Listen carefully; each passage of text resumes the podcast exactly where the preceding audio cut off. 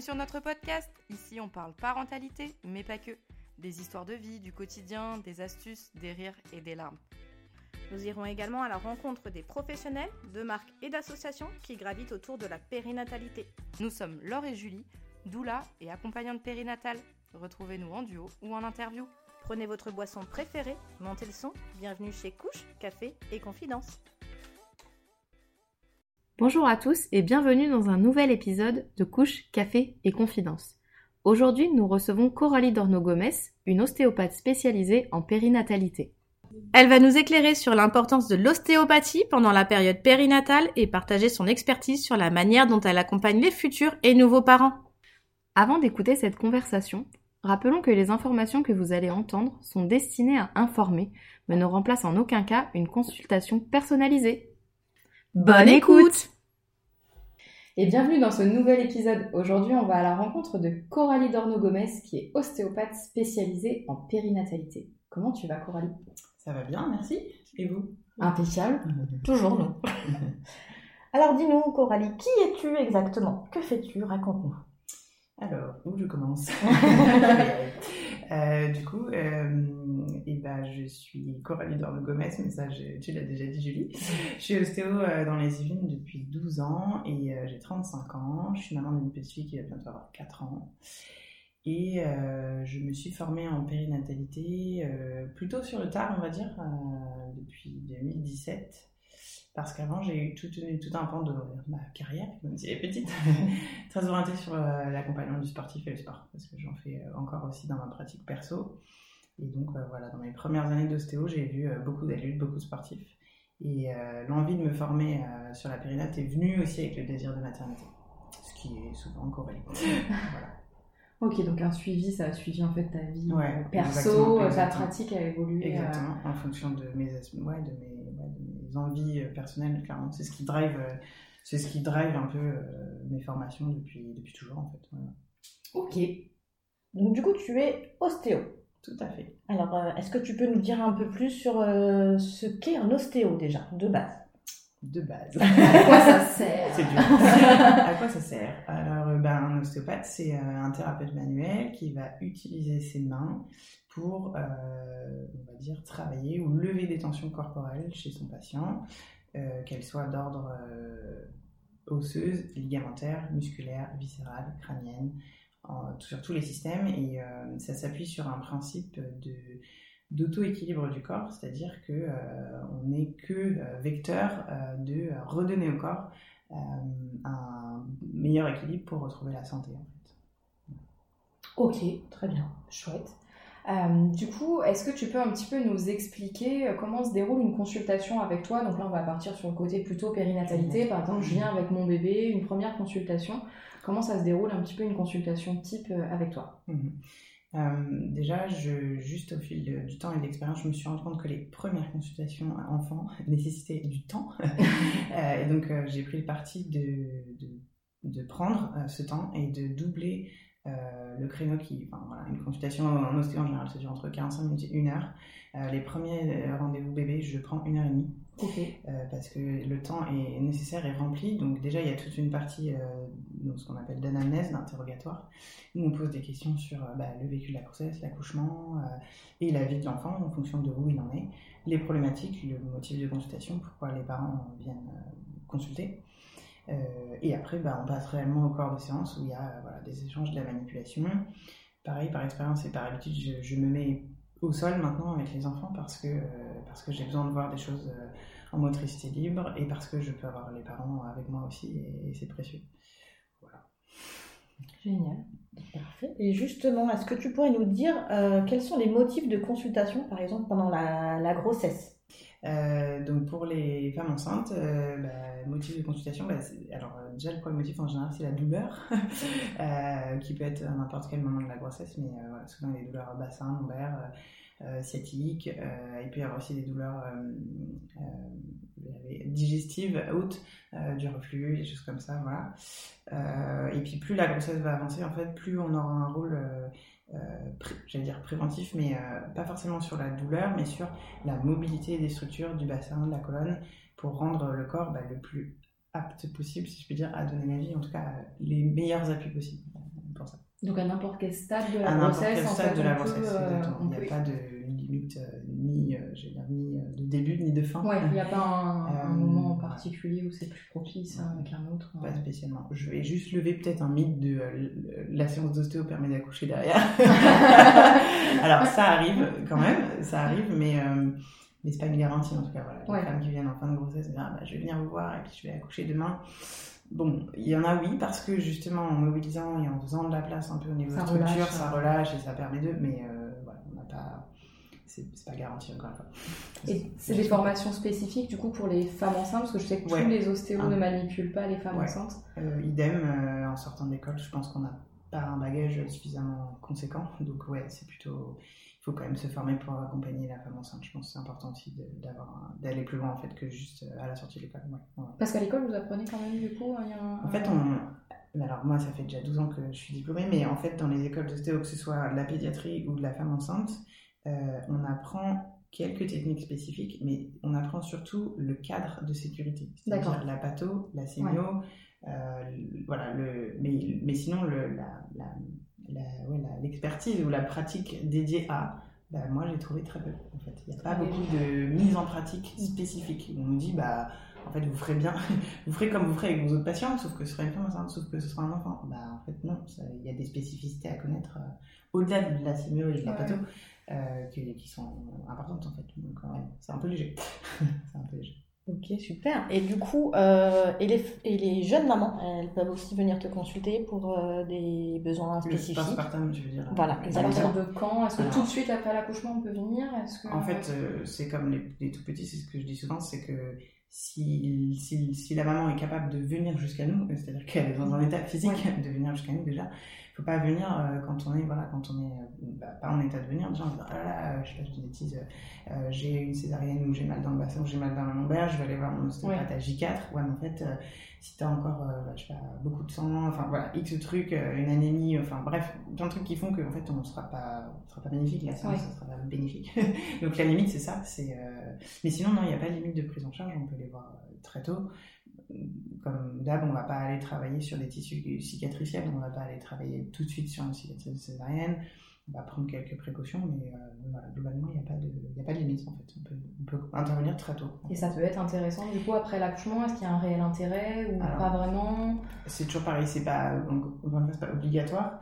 Euh, souvent, ce qu'on conseille quand même, c'est euh, s'il y a des tensions, s'il y a des douleurs à nouveau au niveau du petit bassin, corps en général, et sur toutes les fonctions qui doivent se remettre en route, on va dire spontanément, au niveau du petit bassin, euh, uro, gynéco, euh, digestive, ça, c'est- ça peut être intéressant. Et aussi, euh, avant de débuter une rééducation périnée-abdo, D'accord. pour s'assurer que euh, au niveau on va dire, structurel bassin, ce soit relativement équilibré pour faire une rééducation sur quelque chose qui est stable à-. Donc, euh, Ok. Souvent, dans, on va dire, si euh, la rééducation commence à 6 semaines, souvent en postpartum à peu près, bah, si on fait une séance bilan euh, dans les 6 semaines, c'est pas obligatoire, mais euh, si on sent qu'on a des tensions et qu'on a besoin de faire un point, bah, Ouais, c'est chouette parce que ça aurait pu être un- une idée reçue un petit peu justement de il faut avoir Mhm. fait sa rééducation, tu vois, alors, euh, avant ouais, de faire la ouais. séance euh, Bah. Il y, a- y du y un peu de tout, j'allais dire, mais dans la, ouais, plutôt dans l'expérience, je pense que pour travailler aussi avec, euh, avec des kinés qui font de la rééducation périnée-abdo, c'est plus fonctionnel dans ce sens-là. C'est plus fonctionnel dans ce sens-là.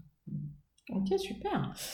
Et euh, moi, je reviens encore. euh, et les enfants, enfin les bébés, Ouais, quand. Quand quel- va Voilà. Quand, comment, pourquoi Alors, euh, pareil, chez les tout petits, il y a deux, deux façons de voir les choses. Euh, ceux qu'on voit très tôt, en tout cas très tôt, genre à J6, ça arrive, on les voit très très tôt. Ceux qu'on voit très tôt, en général, c'est des motifs de consultation alimentaire, enfin une succion qui se met pas bien en route, et de l'urgence, je mets des guillemets, mais de l'urgence nutritive, quoi. Genre, mon enfant n'arrive pas à téter, ou bah, peut-être qu'il y a des blocages, peut-être qu'il y a des tensions, ou des accouchements, j'allais dire, très traumatiques, euh, ou euh, des, des formations crâniennes, ou des, voilà, des, des lésions, c'est pas, pas le bon terme, mais euh, des déformations crâniennes, euh, des, des chevauchements, j'arrive pas. Au niveau ouais, sutures du vraiment dû à immédiat. l'accouchement immédiat, Ouais. où vraiment il y a quelque chose de, ouais, de, de traumatique euh, évident. Sinon, euh, pour tous les autres où il n'y a pas de notion d'urgence avec des gros guillemets, mais de, de rapidité en fait d'intervention. Euh, pour tous les autres, en fait, souvent, euh, on voit pas grand chose dans les, enfin, on voit pas grand chose.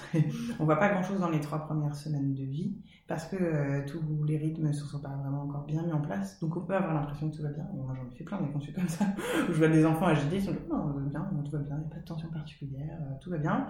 Et puis en fait, je les revois à un mois et demi de vie où les parents disent, en fait, euh, ça va pas du tout. hey, je vous ai vu 10 jours, ça avait l'air d'aller bien. Donc, ouais, plutôt trois semaines, à partir, pas, pas trois semaines pile, mais à partir de trois semaines de vie pour qu'il y ait eu le temps, ouais, et au bébé de mettre en place euh, ce qui- tout ce qui doit se mettre en place en fait. Donc, euh, Oui, en fait, pour maman et bébé, on laisse le temps à tout le monde d'atterrir un En peu. fait, et, euh, Et si on les voit, euh, en fait c'est ça, c'est la réponse, c'est que si on voit maman ou bébé, on va dire tout, mais dans, euh, dans les 10 jours de vie ou les 3 semaines, c'est que euh, il y a quelque chose euh, de vraiment euh, significatif qui s'est produit, ou traumatique, ou pathologique, ou voilà, quelque chose d'important. Sinon, le courant, le reste, bah, ça peut attendre en fait. Ouais, parce qu'il y a de plus en plus maintenant d'ostéo en fait en maternité, on en entend de plus en Il plus y en a. parler. Ouais, il y en a de plus en plus en structure, tout à fait. Mais souvent, ils font un, un tour de, enfin, un tour de chambre pour voir et la maman et le bébé, et s'il y a des trucs déjà, Ouais. ils checkent déjà en fait. Et ils réfèrent souvent, alors chez, ou chez eux, ou en cabinet de ville, dans le secteur où euh, avec la maman, souvent c'est ce qui se passe, ils réfèrent, euh, ils réfèrent souvent. J'en ai qui font ça. Ok. Donc du coup, par exemple, si bébé a un problème de tourner la tête, Ouais, on- torticolis, ouais, torticolis. typiquement, ouais. Bah, soit c'est euh, immédiatement après l'accouchement, il naît euh, déjà avec son torticolis euh, en place et souvent une déformation crânienne, crânienne associée. Là, ok, il faut pas attendre, du coup, on se dit, ok, là, il faut intervenir de bonne heure. Et des fois, effectivement, on le voit pas tout de suite et ça se met en place au fur et à mesure des Ouais. habitudes de vie et du quotidien de la maison, de portage, de vêtements, de biberonnage, ou de couchage, je ne sais quoi. Et on le voit apparaître plus tard, effectivement. Ok. Et euh, du coup, dans les faits, c'est quoi euh, les, raisons principales des consultations euh, que tu vois, euh, que ce soit chez les bébés, les adultes, c'est quoi qui, qui ressort le plus souvent? Après, j'ai un peu un biais avec ce que je fais. Ouais, ouais, tu vas nous en parler après. Mais, euh, ouais, euh, ouais, les bébés, en vrai, il y a de tout, mais euh, ouais. Il n'y a pas euh, quelque chose qui... Il n'y a pas vraiment quelque chose qui ressort, pour être très honnête. Euh, Si, forcément la succion, mais parce que j'en fais. mais euh, non, de tout. Il y a, il y a de l'alimentaire, du moteur, euh, des, des déformations crâniennes. euh, chez les plus grands enfants, après, il y a d'autres trucs, type euh, constipation, troubles du sommeil, Ouais. voilà, d'autres choses. troubles structurels, scoliose et autres, enfin, trucs de croissance après. Chez l'adulte, tout venant, franchement, il y a de tout dans les types de constipation. C'est hyper diversifié. C'est hyper vaste, tu fais jamais la même chose. Non, je m'en ai pas. Ah, c'est chouette. non, a. Et du coup, raconte-nous un peu cette spécialité, justement, Ouais. comment tu t'es spécialisée. Alors, euh, le hasard fait bien les choses, mais euh, du coup, euh, dans l'historique, en fait, je me suis inscrite à la formation frein euh, restrictif de Caroline Deville en fin de, non, en milieu de grossesse pour moi. Donc quelque chose comme euh, juin 2019 pour la session de novembre ou même, même avant. C'était en, présentiel Non, ça devait, mais il y a eu le Covid en tout temps. C'était la session d'après. Ouais, et euh, non, j'ai fait quoi? Non, c'était pas ça. Non, c'est l'inverse. Je me suis inscrite en fin de grossesse, c'est plutôt ça. Je me suis inscrite en fin de grossesse sur mon dernier trimestre pour la formation de avril 2020. Ouais. Et du coup, euh, ma fille est née, donc, euh, je sais pas, quelques semaines après mon inscription, soit. Et j'ai été confron- confrontée au problème de frein et de succion. Et in vivo, quoi. Genre, Tiens euh, elle est née, elle a un problème de succion. Ah bah ça tombe bien, je vais me former dans 4 mois. Donc c'est ça qui s'est passé. C'est que du coup, je l'ai vécu avant d'avoir les données. euh, j'ai vécu en perso avant d'avoir les données en pro, on va dire. Et donc c'est comme ça que j'ai contacté Émilie euh, sur le suivi de l'allaitement euh, dès le démarrage, en fait. Même avant, parce qu'on avait fait une préparation à l'allaitement. Et du coup, bah, elle m'a accompagnée euh, sur, ces pro- sur, sur cette problématique-là. Et je me suis formée pendant le Covid en visio. euh, pendant que j'avais été ma fille avec ce, ce- ce problème-là en fait. Donc j'étais Exercice en live. et machin en même temps. C'était très particulier comme moment, mais, mais en même temps super enrichissant aussi en fait. Donc peut-être avec le recul en fait, je me rends compte maintenant comme je l'ai vécu euh, de façon imbriquée, j'avais pas assez de recul ni en, tant- ni en tant que maman, ni en tant que thérapeute pour gérer, pour gérer ça. Mais je le sais maintenant, 4 ans après. Mais, euh, mais ouais, non, c'était c'était rigolo. Voilà. Donc euh, ça s'est passé comme ça. Et donc justement, ce duo avec euh, Émilie a amené euh, une petite nouveauté. Alors, euh, Émilie, c'est ouais, Émilie Chevalier. consultante en lactation IBCLC, euh, selon comment sera diffusé ce podcast. voilà, pour ceux qui ne savent pas, euh, c'est c'est ton, ton binôme euh, C'est duo. mon binôme euh, euh, duo qui, qui partage euh, depuis du coup 4 ans euh, et plein de consultations bébés euh, en duo parce qu'on suit des enfants en commun et maintenant euh, une présence ici au cabinet deux jours par semaine, et une formation qui s'apprête à avoir le jour en 2024. Donc ouais, ouais, c'est ça a nourri énormément d'échanges et énormément d'envie d'aller plus loin aussi dans les formations en fait.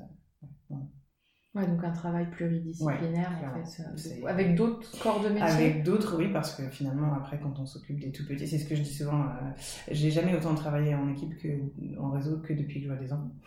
parce que les adultes, oui, on échange un peu avec, euh, je sais pas, le kiné qui prend en charge, le médecin quand il veut bien, on, discute, mais pas tant que ça finalement sur les adultes. Chez les enfants, on est obligé, enfin je sais pas faire autrement que quand je vois un enfant qui, déjà qui m'est adressé par quelqu'un, bah, je fais forcément un retour à la personne qui me l'adresse.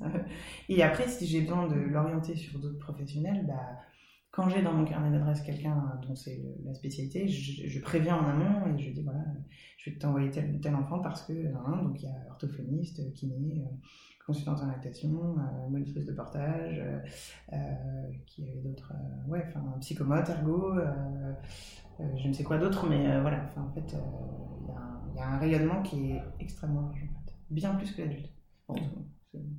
L'importance de travailler en réseau. Complètement. Pour moi, c'est. Et je l'ai compris, ben, bien sûr, au fur et à mesure des années, au fur et à mesure des échanges avec les uns les autres. Et puis maintenant, peut-être 4-5 ans de périnate, bon, bah voilà, le réseau, le réseau est là, donc tant mieux.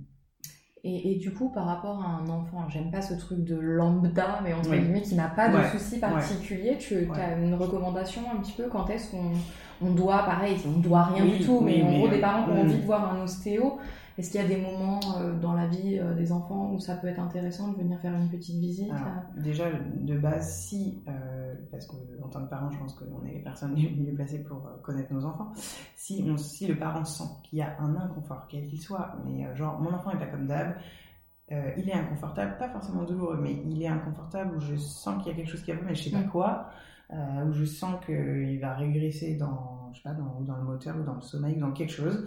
Euh, souvent, les parents, des fois, viennent en disant Bah écoutez, je viens voir, euh, je sais pas trop pourquoi, mais euh, je pense qu'il y a quelque chose dans le corps ou qui, voilà, j'aimerais bien que vous fassiez point. voilà.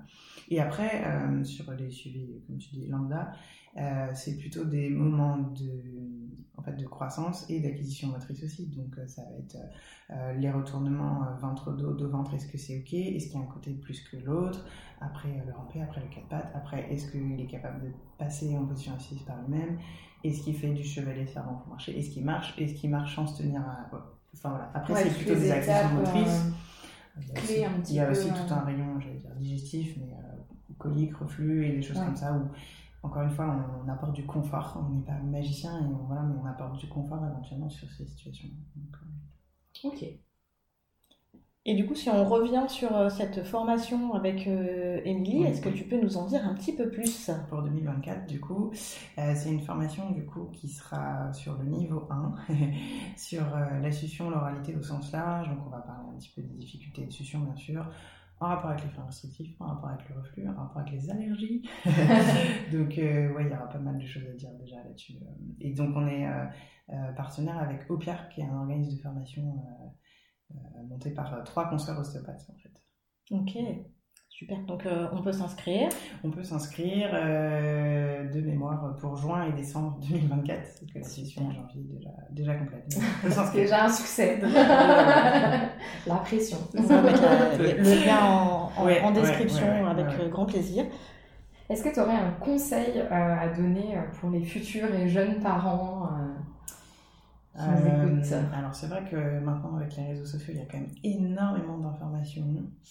Euh, s'informer, oui, mais peut-être pas trop. Parce qu'après, noyer dans trop d'infos, ben voilà, se faire confiance aussi énormément en tant que parent parce qu'on est forcément. Euh, comment dire On a des avis non sollicités. et ah de la famille, l'entourage et aussi des professionnels des fois. Donc, euh, ouais, comme on dit souvent, avoir un, un, village autour de soi qui a les mêmes. Bah, c'est pas le bon mot valeur, mais ou les mêmes mêmes attentes que nous en termes de parentalité. Je pense que c'est important. Ça, c'est très important parce que personne, je dis personne, euh, nous, des fois en consultation, hein, on voit des enfants pendant trois quarts d'heure, une heure, mais c'est que trois quarts d'heure, une heure de 24 heures du temps et on ne sait pas comment c'est à la maison. donc, euh, non, euh, je sais pas trop, quoi dire, mais, mais se faire confiance et, et aussi pas hésiter à consulter si on sent qu'il y a quelque chose qui ne va pas. Euh, et éventuellement multiplier les avis si on voit quelqu'un et qu'on a l'impression qu'on oui, ça pas pris en va se faire confiance ça, en fait, c'est ça, si on sent qu'il y a quelque chose creusé dans ce sens-là et pas lâcher jusqu'à ce qu'on ait eu des réponses euh, à ces questions. Tout à fait. Mm. Ne pas hésiter. Exactement. Et du coup, euh, si on a envie de te consulter, où est-ce qu'on te retrouve euh, Tes réseaux, tes réseaux, euh, où est-ce qu'on peut prendre rendez-vous, où est-ce que tu On es veut tout euh, savoir. Dis-nous tout. Bah, déjà sur Instagram, c'est Coralie Dorno Gomez. Facebook aussi, une page, une page Facebook. Après, prise de rendez-vous, c'est sur Doctolib. Euh, mon intention était d'ouvrir ici euh, sur le cabinet du Tremblay parce que euh, j'ai un espace au sol, j'ai un espace plus grand pour recevoir des enfants. Donc t'es dans les Yvelines, il y a peut-être des gens qui vont nous écouter de partout en. France, on l'espère. J'ai pas précisé, dans les Yvelines, ouais. Donc il y a un cabinet au Tremblay-sur-Moldre et un cabinet à Morpas. Euh, en revanche, le cabinet de Morpas, il est partagé avec donc, deux collaborateurs ostéopathes. Et, euh, et je n'y suis maintenant plus que le jeudi pour des consultations adultes. Donc en fait, voilà, toute la partie enfant est quand même euh, sur le cabinet du Tremblay parce que le lieu est plus approprié et parce que j'ai le luxe d'avoir une table qui se plie en deux. et je tiens à préciser parce que je peux asseoir les mamans, qu'elles soient allaitantes ou les papas aussi, et faire des séances avec bébé à bras. Et ça, c'est un avantage euh, monstrueux en fait. Ouais. Donc, euh, ouais, ça, c'était un, un gros point que je puisse. euh, Puis on peut se garer on peut se aussi garer. autour, on et peut puis je peux naviguer autour de, autour de la table facilement Ouais, euh, sans, sans, sans, sans guerre. Donc, Un vrai espace euh, euh, indispensable. pour les parents. Ben, merci beaucoup Coralie. Bah, de rien. Merci C'était chouette. de nous avoir appris tout ça, c'est vraiment très intéressant. Avec grand plaisir. À une prochaine. À une prochaine. À bientôt